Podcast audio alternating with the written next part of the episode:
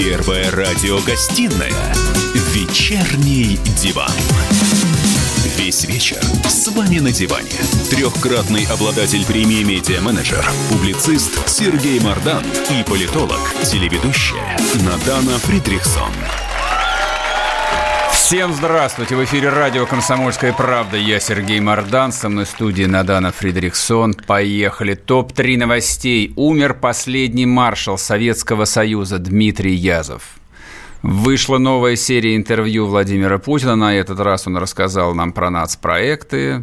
Хотя что там рассказывать, мы там и так знаем, что не получилось. Что рассказывать.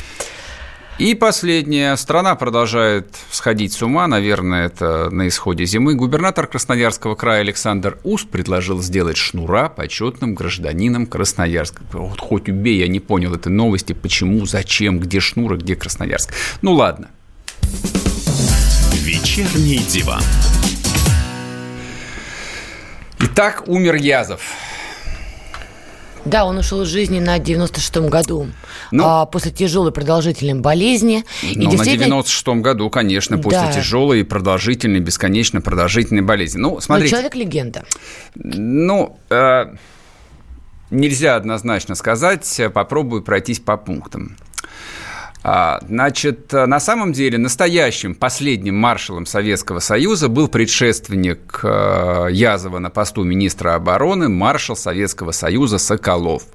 Маршальское звание Язов получил спустя целых три года после нахождения на этом посту. Стал он министром а, в звании генерала армии, что для СССР было совершенно неслыханно, то есть это невозможно. То только маршал мог быть министром обороны. И тем не менее Горбачев его мурыжил практически три года, не давая ему маршальскую звезду. Ну, интриги, политика. Все, как мы любим. Ну, надо сказать, что Дмитрий Тимофеевич министром-то оказался по чистой случайности, потому что в, Москве, в Москву он приехал только в возрасте 63 лет. Всю жизнь он промотался по дальним гарнизонам, командовал Дальневосточным военным округом, Среднеазиатским военным округом.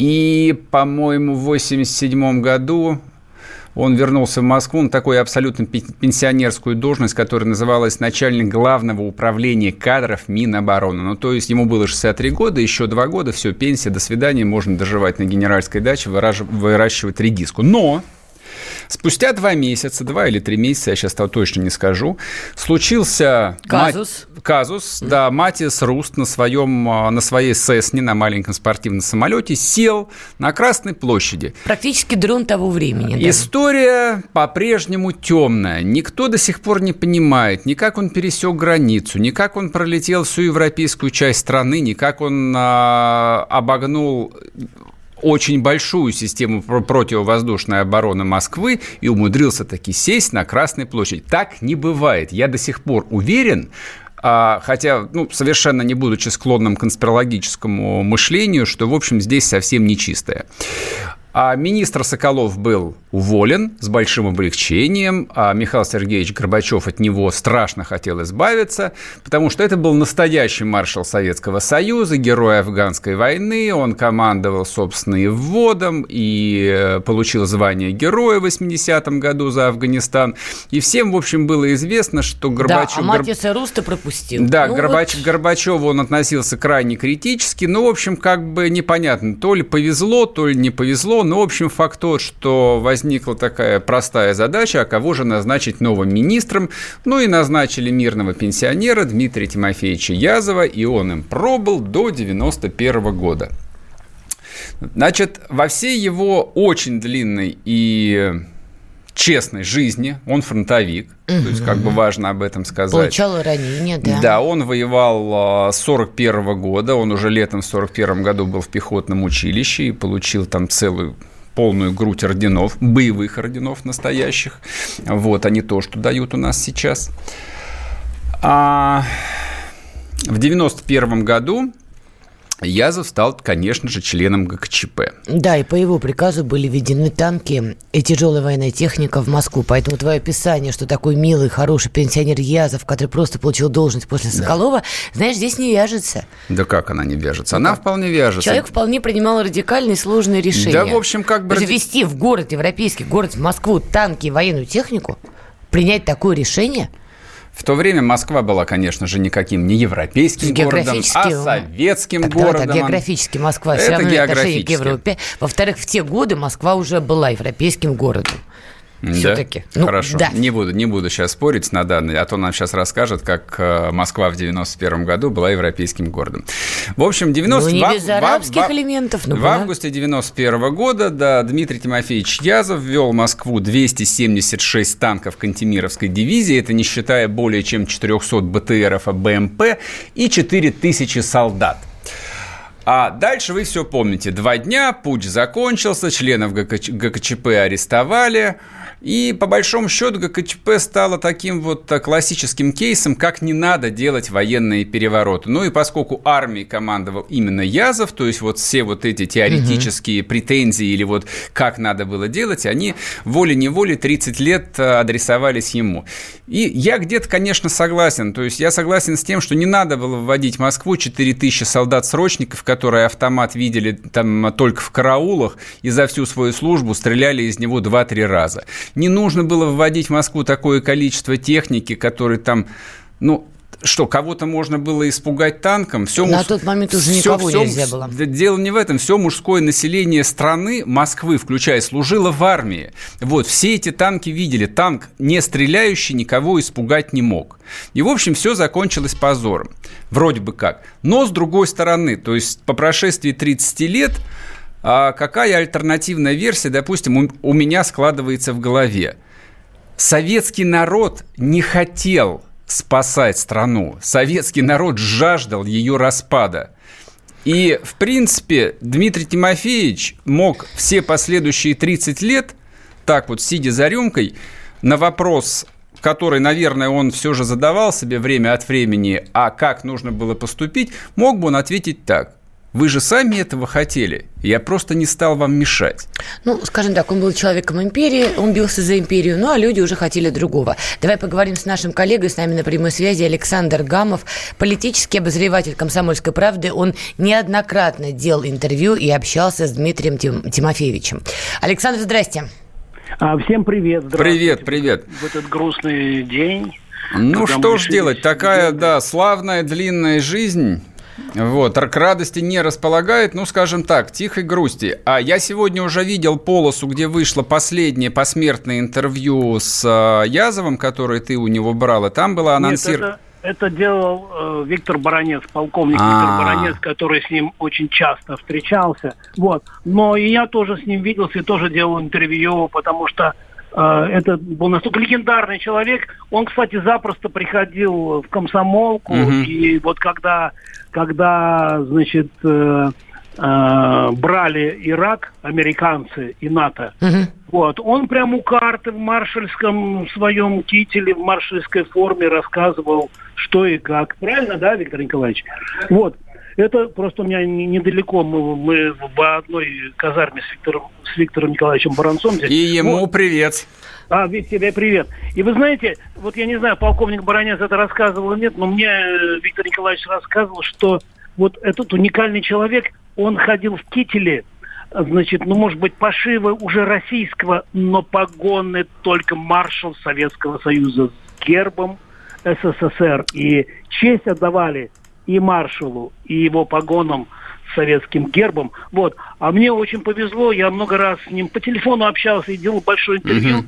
И вот меня, знаете, вот что поразило? Я у него, ну это известно, что он 17 лет уже командовал взводом. Mm-hmm. Вот. И он в 41 году уходил э, добровольцем, э, приписав себе год.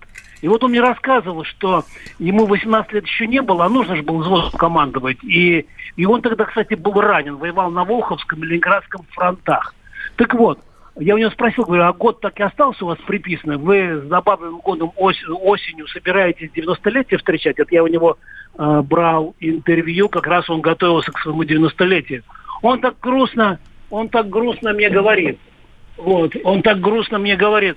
Ты знаешь, э, вот в тюрьме, когда меня посадили, а я как член ГКЧП находился да. в заключении с августа 91 по январь 93 представляете?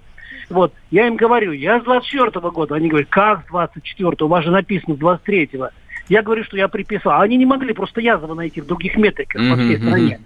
И они начали проверять, нигде ему не могут найти. Так вот, в тюрьме, вот представьте себе, вот би- биография, да, на фронт он ушел, он приписал, значит, себе год, а в тюрьме, значит, э, у него год убавили, и он стал опять э, с 1924 года. Вот, Александр, вот такая а вот- скажите, вы с ним а, наверняка обсуждали вот события 91 года, ГКЧП и так далее. А, он не жалел потом? Нет, абсолютно, абсолютно он не жалел. И вы знаете, ну я э, со всеми как чипистами общался, вот как так сложилось по жизни, со всеми, и с Язовым, там и с Павловым, с Павловым, и с другими. И вот м, у них было какое-то, ну не знаю, угрызение, не угрызение, но какое-то сожаление все равно сквозило.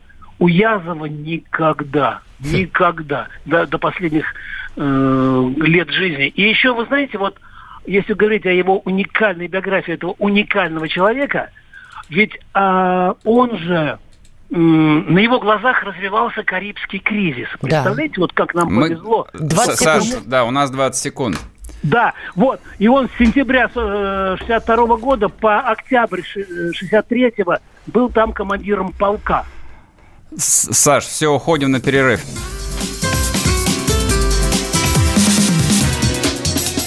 Первая радиогостинная «Вечерний диван».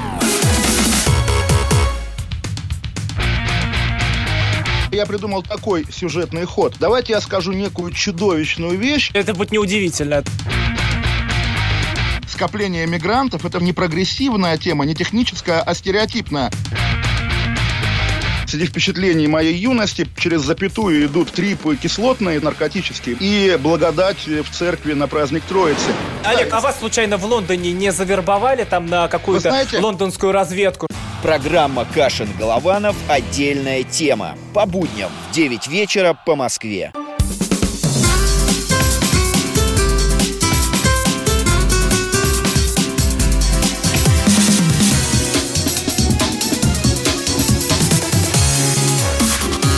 Первая радиогостинная «Вечерний диван». И снова здравствуйте. В эфире радио «Комсомольская правда». Я Сергей Мордан. Со мной в студии Надана Фридрихсон. Ну что? Поговорили про покойного маршала. А теперь ТАСС уполномочен заявить и выпустить третью серию из большого интервью Слушай, а сколько Владимира их всего Путина. будет? А сколько еще вот, э, будет продолжаться? Это вот прекрасно. Это Я обязательно лучший позвоню сериал в сезона. ТАСС и узнаю, сколько сезонов, когда ждать следующую премьеру. Не знаю, но пока нам показали А третью Special серию. Edition на DVD выпустят вот э, в, в красивом Вот сарказм упакованном Мардана этом. абсолютно не оправдан. Во-первых, должна тебе сказать, коль уж ты начал э, изгаляться, должна тебе сказать, сделано очень качественно. Вот чисто по картинке, по режиссуру, по работе, по Да, оформлению да. видео, это потрясающе. И Во-вторых, Ванштейну было бы не стыдно за такую работу, про Вайнштейна мы согласен. сегодня отдельно Обязательно поговорим. поговорим. Чистый Во-вторых, Голливуд. сразу переведено на английский язык. Да это, ты ту- что? это тоже важный момент. То Ой, есть как транслируется, хорошо, скажем так, хорошо. заявляет на две стороны. А ну, там а как, подстрочник, тема... подстрочник Да. или там закадровый? Нет, подстрочником. А да? на- я надо- тоже, надо я было тоже ждала, что будет закадровый, но нет, подстрочник. Голосом Соболь надо было переводить. Ой, нет, вот это да, это великолепно. Но это, я думаю, в интернете или добрые люди сделают. Ну ладно, кроме шуток, третья серия касалась самой, самого наболевшего, это нацпроектов. В переводе Гоблина еще можно было бы сделать. Президент России озвучит Да. в переводе Гоблина. Мгм. Так, товарищи ФСБ, Мардан тут, я его держу, приезжайте, забирайте.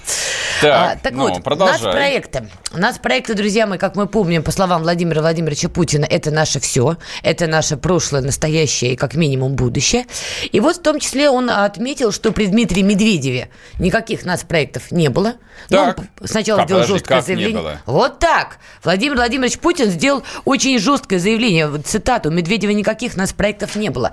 Потом он, соответственно, чуть смягчил риторику сказал, ну, в его время была госпрограмма и так далее, и так далее.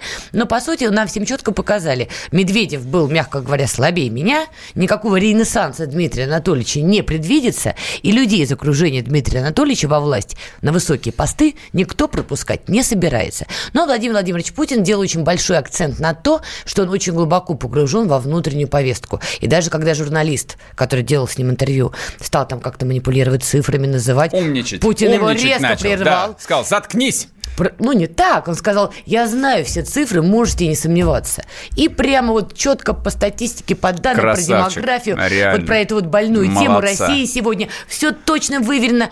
Но опять же, вот эта тема нацпроектов, я настаиваю на своем, в первую очередь, сигнал элитам. Вот эта история, что при, Медведеве этого не было, а значит и не будет. Но второй сигнал всем нам, что президент в ручном режиме, а он это, по сути, признал, все правительство и всех людей, которые будут в ответе за нацпроекты, держит ласковой ладошкой чекиста. Там, кстати, был смешной момент, когда Владимир Владимирович стал рукой отсчитывать 1, 2, 3, 4, он стал делать по-немецки. То есть он сначала мизинец один, потом два, и, соответственно, журналисты, о, по-немецки.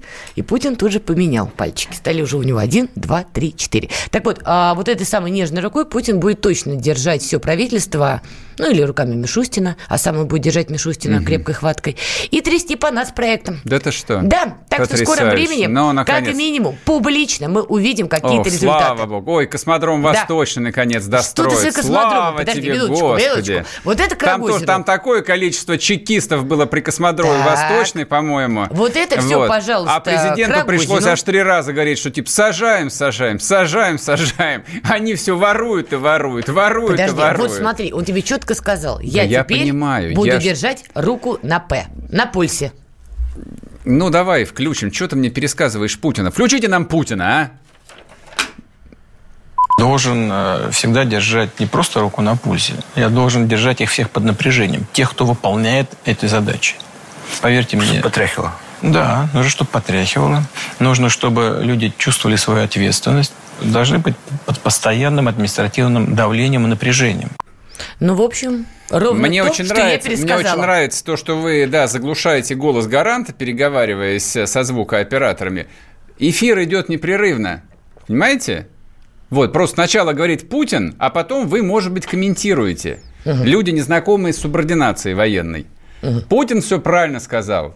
Я только дополню, как верный путинец, вот, видите, вот на майке, вот, Никаких вопросов. Полковник Путин стрельбу закончил. Новый мерч Артина Сергея Мордани. Он, видимо, лицо Расстрелив- бренда. расстрел- расстреливать просто нужно больше, сажать чаще. Никого он расстреливать не К будет. сожалению, вот мягкий, добрый человек, добрый человек. Ты послушай это интервью, третью Да я серию хотя бы послушал, послушай. естественно. Она действительно очень правильно подана. Там очень много важных нюансов и деталей. И есть над чем подумать, причем всем нам.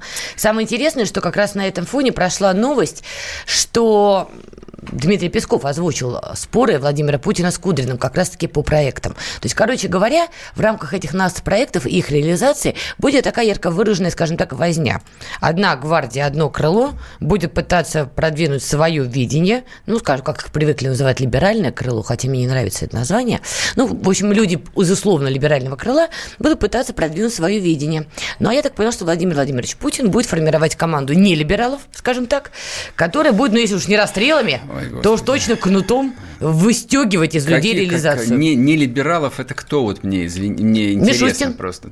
Так, хорошо, он не либерал, окей. Человек, Я сказала условно. Человек, который работал а, в инвестфонде, Ты меня да, не занимаясь слышишь. приватизацией бывшей государственной собственности, конечно же, не Ты либерал. меня не слышишь. Я сказала, у те, нас кого 30, условно у нас называют 30 лет либеральное, крылом. либеральное Ну, правительство. Путин либеральное крыло, что ли? Конечно, а кто же он? О, Путин, Господи. Путин самый О, большой Господи. либерал. Ровно как говорили, что русский царь самый Еще большой раз, европеец по в набору России. ценностей в этом Путин смысле ничего либерал, не меняется. я тебе сказала, третий раз повторяю, Ну. тех, кого условно Кого? называют либеральным крылом. А кто это? Это не имеет никакого отношения Либеральное- к набору да, я, либеральных я ценностей. понял, либеральное... По крайней мере, в России. Хорошо, это кто? Пример. Кудрин, Медведев, Так вот тебе Кудрин. Набиуллина, Так вот Греф. Кудрин, глава счетной палаты. Куда больше Еще раз тебе повторяю. Слушай, Сергей, ты как будто то ли у тебя бананы в ушах, то ли мерчи арти. Может, там Ну. у тебя затычки арти? Еще раз Ты тебе ответить повторяю. содержательно Песков можешь? рассказал о спорах Путина с Кудриным Я по понял. проекту. Кудрина уволили? Кудрина не будут увольнять. И не будет увольнять. Потому Кудрин как Кудрина был при делах. заменить. Правильно. Но борьба И между Медведева не условно уволили. либеральным крылом. Ой, ладно, Медведева отправили на такие Никого, задворки, я тебя умоляю. никого И, скажем так, не путинской командой. Вот это противостояние, оно сейчас будет очень жестким. И все это будет проецироваться. И в том числе на эти нацпроекты. Ну, и на нас с тобой. В том числе. Вернемся после перерыва, не уходите.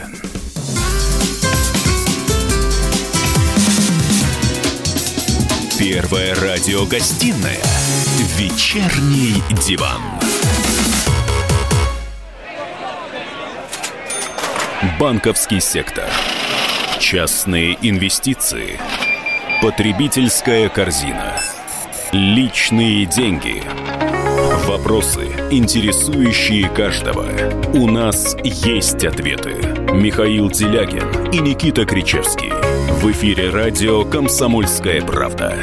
Час экономики. По будням в 5 вечера. Первая радиогостинная «Вечерний диван».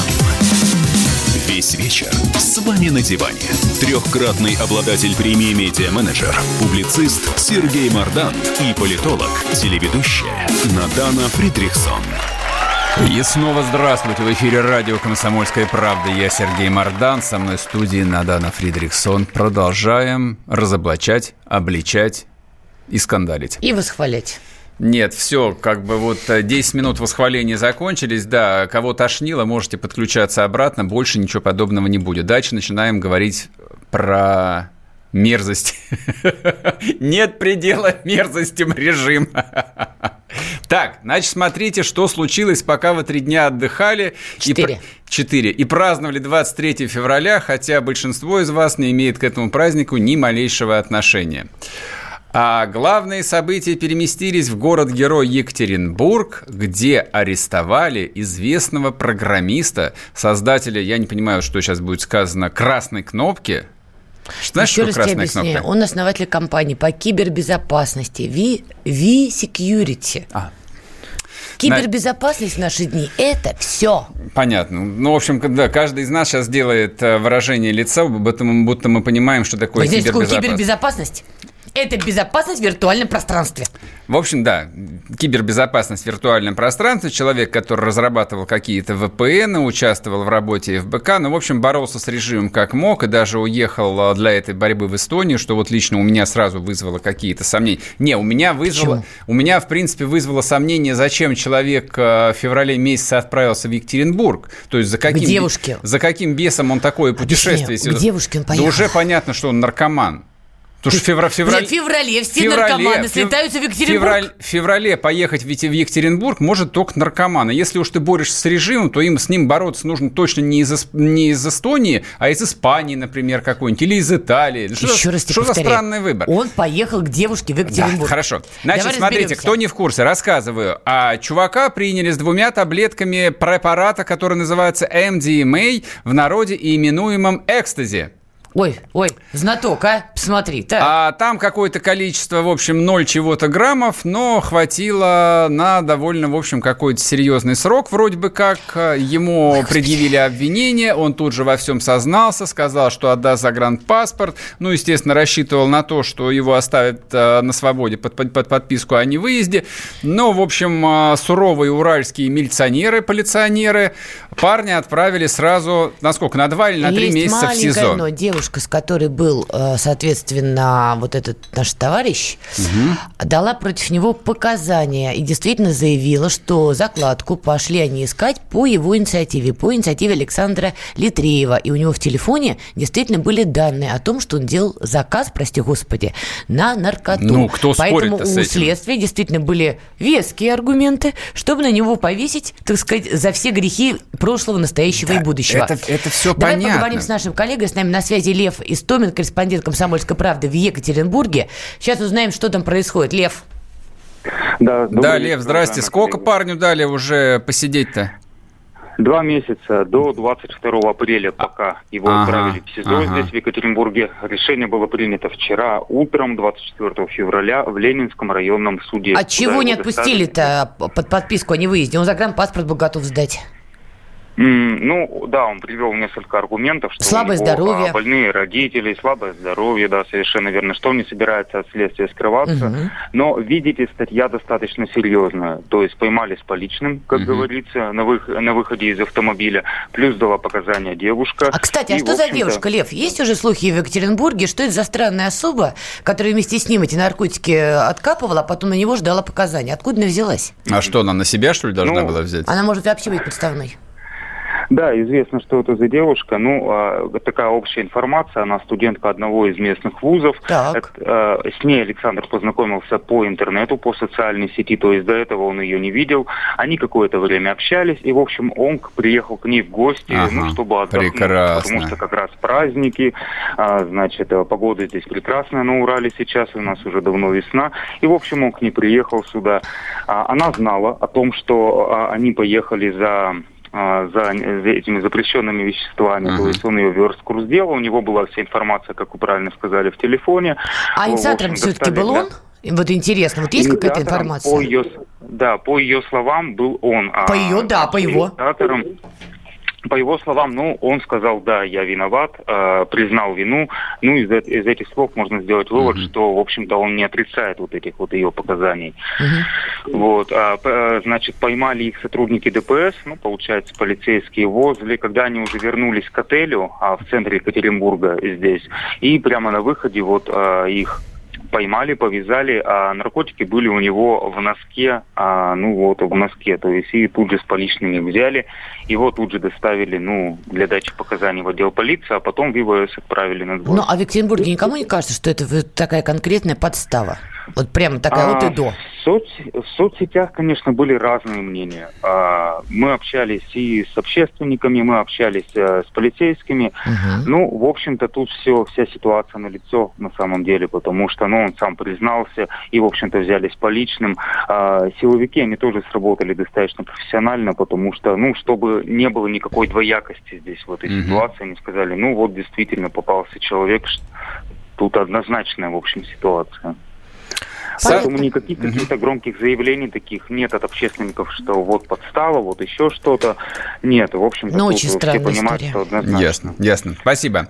У нас в эфире был Лев Истовин, корреспондент «Комсомольской правды» в Екатеринбурге. Значит, э, история на самом деле довольно банальная. По этой наркотической статье, которую называют народной, э, на в России сидят, насколько я помню, более 300 тысяч человек. Вот, то есть то, что произошло 23 февраля 2020 года, ну, было бы настолько банально, что не то, что московские СМИ об этом не написали бы, я думаю, даже об этом екатеринбургские СМИ не упомянули бы. Я думаю, что там полицейские каждый день вяжут на этих закладках а, ну, точно по десятку человек. Но учитывая, какое количество наркоманов а, на Урале в принципе и в Екатеринбурге в частности, вопрос, почему такой хай? А хай по одной простой причине – Потому что это не просто какой-то вот безымянный наркоша, Вот именно. которых без счета, а вы, я сейчас не иронизирую, это человек с хорошим лицом. Он действительно известный в индустрии чувак. А он действительно, в общем, имеет в анамнезе самую настоящую борьбу с режимом. То есть он неоднократно выступал, там размещал какие-то посты, писал ви- там Работал с ФБК, да, видос, создал мобильное да, приложение для тех, кого на митинге скрутили. Видосы и все такое. И на выходе, в общем, получается чистой воды уголовка.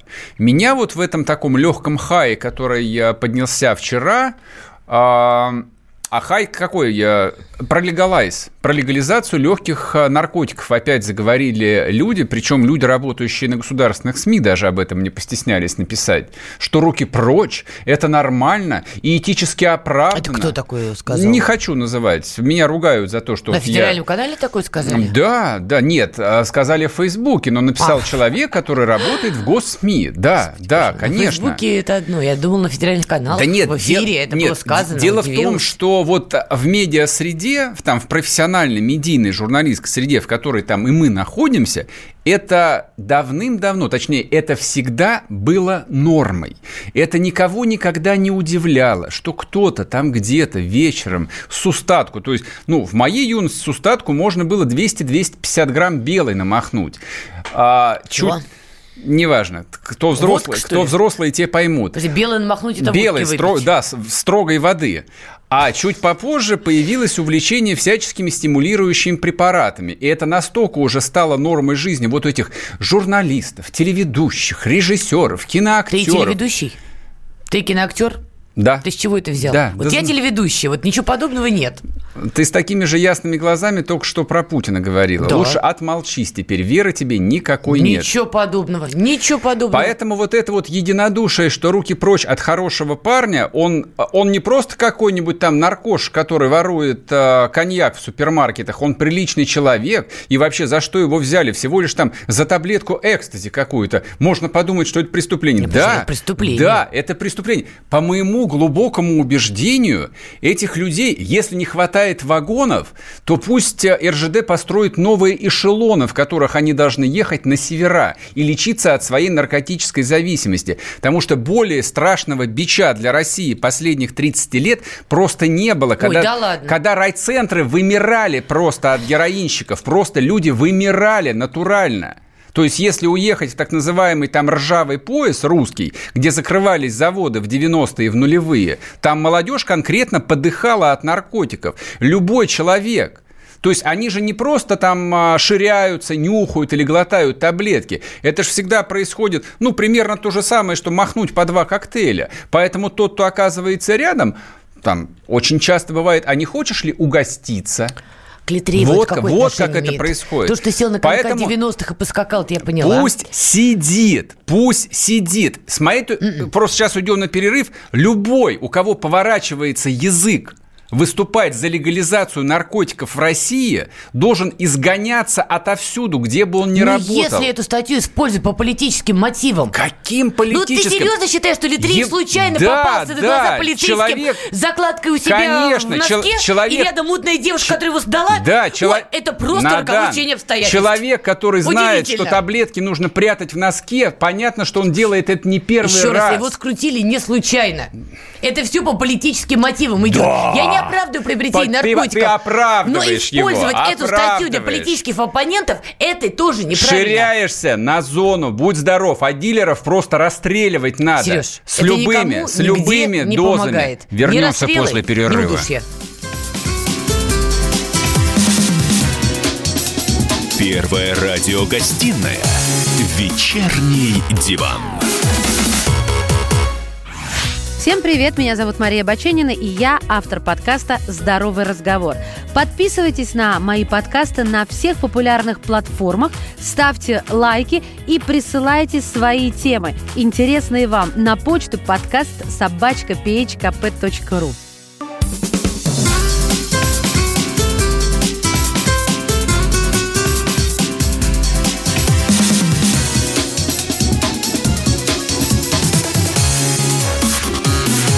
Первая радиогостинная «Вечерний диван». И снова здравствуйте. В эфире радио «Комсомольская правда». Я Сергей Мордан, со мной в студии Надана Фредериксон. Надана здесь и в перерыве продолжает топить о том, что это политическое дело. Вот. А и ты Голунова реж- не режим, историю? режим расправился с очередным Подожди. оппозиционером. А Голунову не наркоту подбрасывали? Разве этот метод не используется на просторах Святой Руси? Слушай. Полгода не прошло. И ты так удивляешься? Да, я удивляюсь. Значит, явно, что чекисты не стали бы разыгрывать э, ради какого-то, в общем, малопонятного персонажа такую сложную операцию с двойным перелетом через Москву в Екатеринбург. Это первое. Нет, вот, они скорее, знали, скорее всего, его приняли как обычную московскую приблуду, которая зачем-то приехал в наш славный город на Урале. Да, и, естественно, ему подсунули подставную девку. Понятно, что человек, который приехал с другого конца Европы, понятия не имел, через кого ему заказывать наркотики. Понятно, что она ему подсказала, где и как это делать. Ты не забывай, Я что думаю, он летел к ней. Я- Она с ним уже была знакома. я думаю, что, она, что он даже адрес не нашел бы, который ему указали. Это мог сделать только местный человек. Поэтому Конечно. то, что эта баба участвовала в этом деле, и то, что она подментована, извините меня за выражение, это сто процентов. Она именно подментованная. Я думаю, такая же наркоша, такая же Да, дилерша, которых да. у них там в запасе пачки, на которых они ловят там дураков. Я про другое. Я про другое. Об этом сейчас даже речи нет.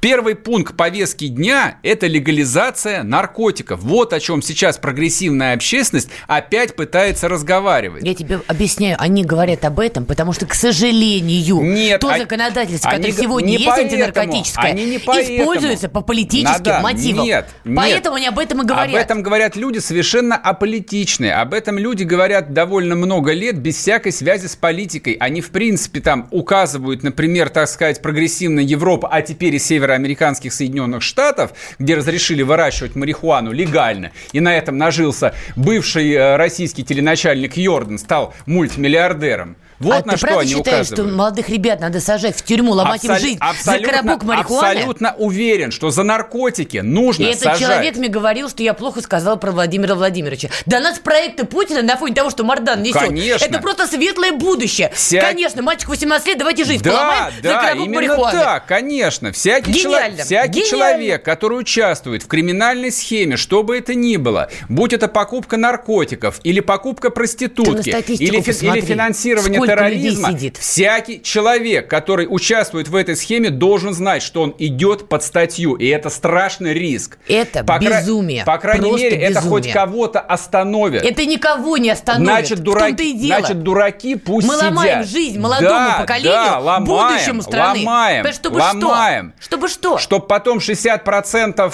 а, зараженных ВИЧом, про которые Дудь тут распинался, 60% зараженных ВИЧом, на которых тратятся по, не- марихуаны по, не- не по несколько десятков миллиардов рублей в год, это наркоманы. Это Сережа, наркоманы. От марихуаны ВИЧ не цепляют. Наркоманы – это отребье, понимаешь? Это люди, исключенные их жизни. Я чё, их, их не просто все равно, что нет. Их, точнее, лучше бы, чтобы их ни было.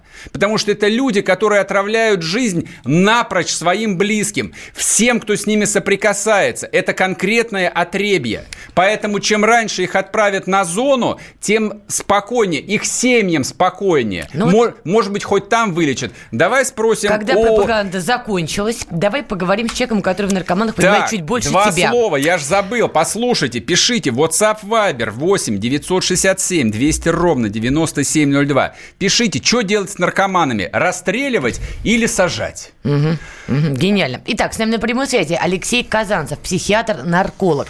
Алексей Владимирович, здравствуйте. Здравствуйте. Здрасте. По вашему опыту, вот, например, люди, употребляющие марихуану, насколько они опасны для общества, и надо ли их изолировать от этого самого общества? Ну, людям, э, употребляющим марихуану, в первую очередь опасно для себя. Почему? Объясню почему. Потому что э, чем раньше начинает молодой человек употреблять марихуану, тем большая возможность у него, так сказать, сойти с ума. Заработать какое-нибудь шизодипическое или шизоэффективное, ну, то бишь подобное шизофрении расстройство.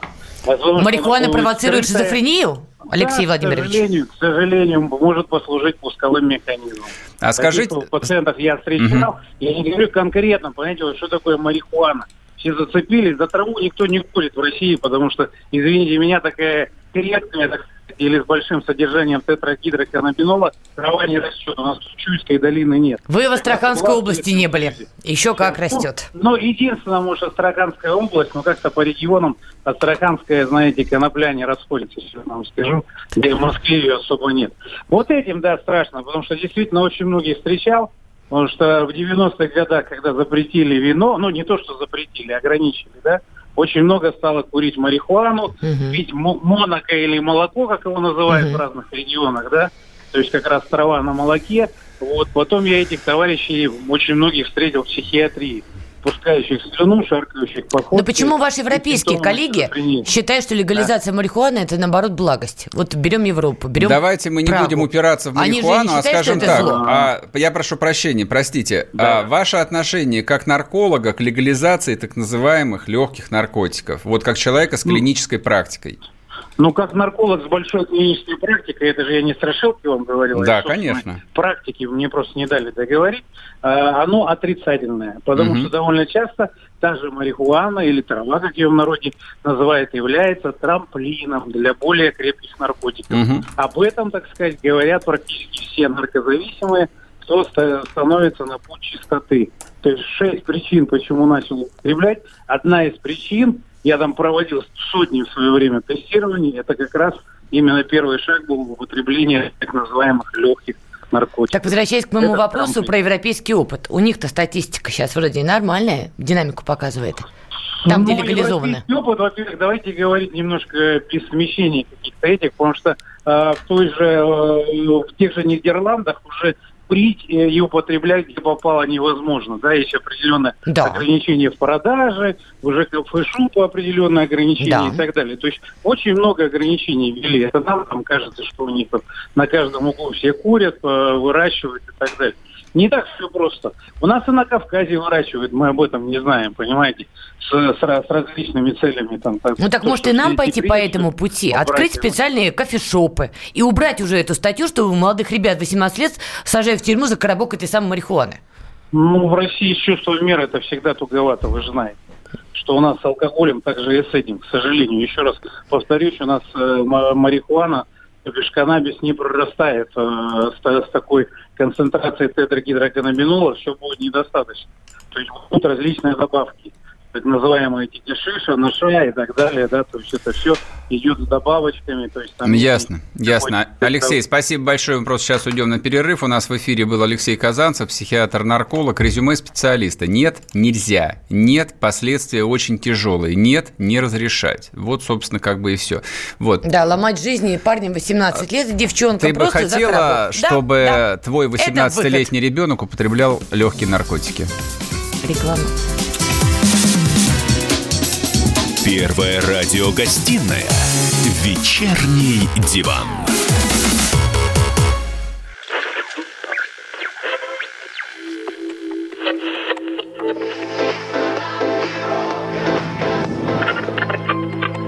Челябинск, 95,3. Пятигорск, 88,8. Самара, 98,2. Новосибирск, 98,3. Ставрополь, 105,7. Краснодар, 91,0. Красноярск 107,1. Благовещенск 100 ровно и 6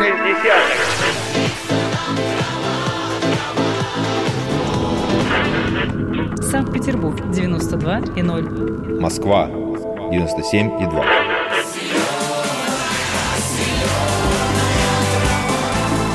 Радио «Комсомольская правда». Слушает вся земля.